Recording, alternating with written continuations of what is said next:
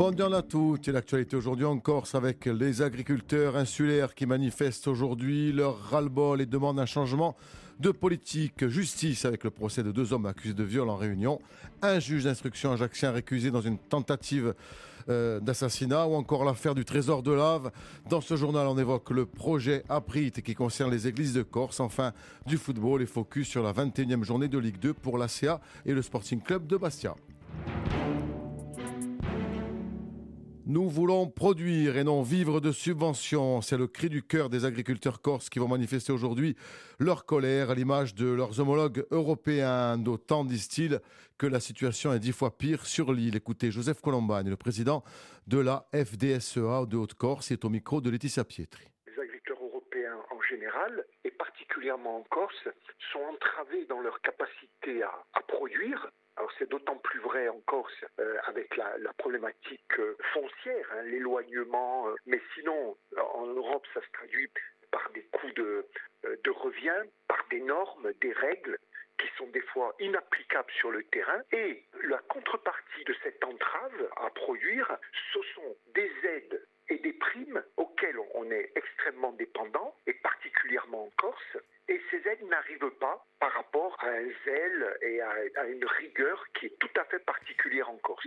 Nous sommes dans la même situation que tous les autres agriculteurs européens, mais puissance 10. Concrètement, qu'est-ce qu'il faudrait changer? Qu'est-ce que vous demandez? Une nouvelle politique, carrément? Changer de système, changer de logiciel.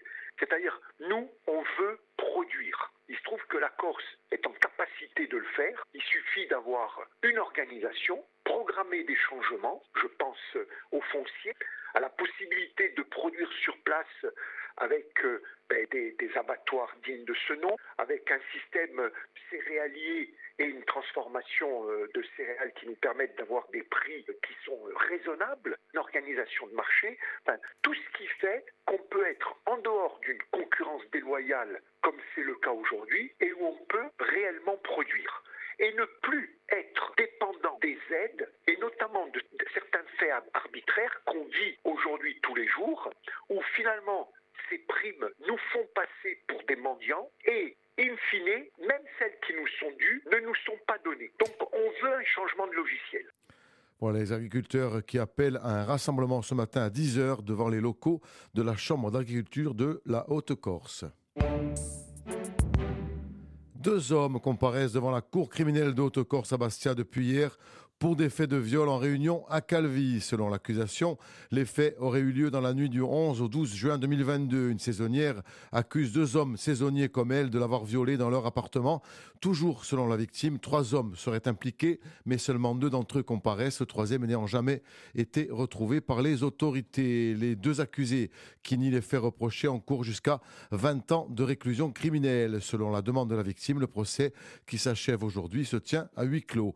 Justice toujours avec une procédure extrêmement rare. Éric Métivier, juge d'instruction ajaxien, vient d'être récusé sur décision de la première présidente de la Cour d'appel de Bastia d'une affaire portant sur une tentative d'assassinat survenue à Porto Vecchio en janvier 2022. Il est reproché notamment au magistrat d'avoir fait preuve de partialité. Pour rappel, l'affaire remonte donc au 17 janvier 2022. Guillaume Marcellese est victime d'une violente agression à Porto Vecchio, frappé au moyen d'une barre de fer. La victime s'en sort avec un pneumothorax et de multiples fractures faciales. Elle se voit prescrire 30 jours d'ITT. Antoine Bornéa et son complice Pierre Batteste sont rapidement interpellés et mis en examen pour tentative d'assassinat. Encore justice, encore une fois, 40 ans après sa découverte, le trésor de lave refait surface avec un nouveau procès qui va s'ouvrir à Marseille. Rappelons qu'en pêchant des oursins en 1985 en Corse, Félix Biancamari a découvert un plat et des pièces en or frappées à l'effigie d'empereurs romains du IIIe siècle, un trésor d'une valeur de plusieurs dizaines de millions d'euros déjà condamné en 1986 à 18 mois d'emprisonnement avec sursis pour détournement d'épave maritime, une peine confirmée en 1995 en appel. Félix Biancamari est aujourd'hui poursuivi pour recel de vol et importation en contrebande d'un trésor national. Il sera jugé les 29 et 30 janvier prochains. Roland, Permettre au public de visiter virtuellement les églises de Corse, même quand les portes sont fermées, tel est l'objectif du programme APRIT, initié le 19 janvier, un projet qui a une vocation touristique et patrimoniale et qui nécessite le concours des municipalités. Écoutez François Roux, responsable Corse de la société HD Média. Ce programme c'est tout simple. Moi je vais, contacter les, mairies qui le souhaitent. Je vais aussi passer euh, directement euh, un peu partout dans tous les recoins de Corse et je vais proposer aux mairies donc de bénéficier gratuitement d'une photo 360 de leur église. Ça permet d'avoir une vue générale de l'intérieur de, l'église et d'avoir aussi de l'interactivité parce qu'on peut faire des zooms sur certains tableaux, sur certains objets euh, particuliers, rajouter des interactions parce qu'ensuite ça sert d'outil digital à la commune qui peut le mettre sur son site internet qui peut le mettre sur le site de, l'Office du tourisme. Le but, c'est de donner envie aux gens ensuite de se déplacer et de se dire, tiens, l'église de tel village, euh, je l'ai vue sur Internet ou sur tel site, on va regarder quand est-ce qu'elle est ouverte pour aller y faire un tour. C'est un projet qui a une vocation touristique et patrimoniale?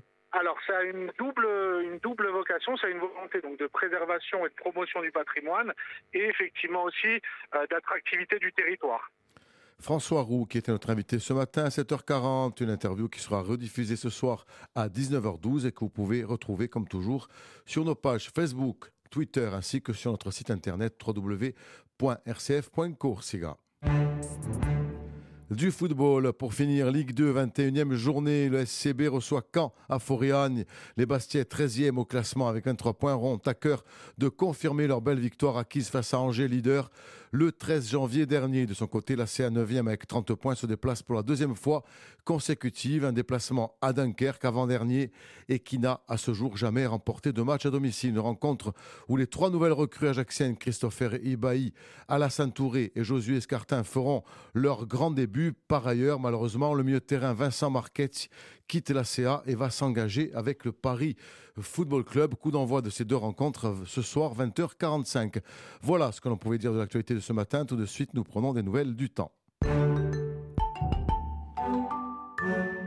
Le soleil est au rendez-vous de cette journée, mais des températures toujours bien sûr euh, basses. Euh, en sans doute, il fera 3 à Corté, 10 à Jacques-Sebastia, 11 en Balagne et à Bonifacio. Le baromètre va monter un petit peu cet après-midi. 13 en Altaro, 15 à Corté, 16 en Balagne, 17 à Ajaccio et Bastia. Attention au vent qui va souffler sur la Balagne, le Cap Corse et l'extrême sud. Voilà, c'est la fin de cette édition. Très bonne journée à l'écoute de nos programmes. On se retrouve à 9h pour le Flash.